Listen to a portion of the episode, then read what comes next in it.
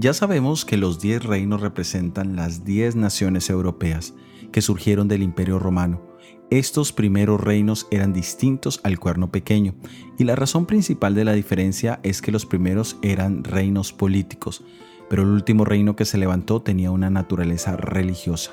El poder católico es un reino eclesiástico, gobernado por un pontífice, mientras que los otros tuvieron reyes como líderes.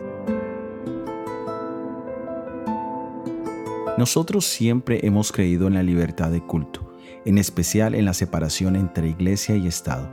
Tenemos en la historia ejemplos claros de lo perjudicial que es para una sociedad no permitir la libertad de culto y dictaminar ciertas creencias desde leyes y decretos. El mejor ejemplo es la Edad Media, donde el poder católico dictaminaba la fe y las prácticas so pena de castigo.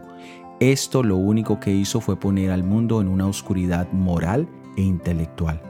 América, por el contrario, ha tenido en su constitución que no promulgará ninguna ley que establezca una religión en particular o que prohíba el ejercicio de la fe.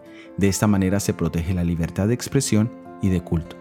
Estos principios son el ejemplo de los dos grandes líderes del conflicto de los siglos.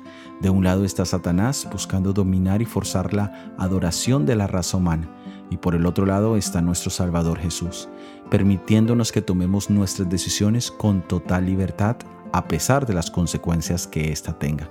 Alabado sea nuestro Dios. Soy Óscar Oviedo y este es el devocional Daniel en 365 días.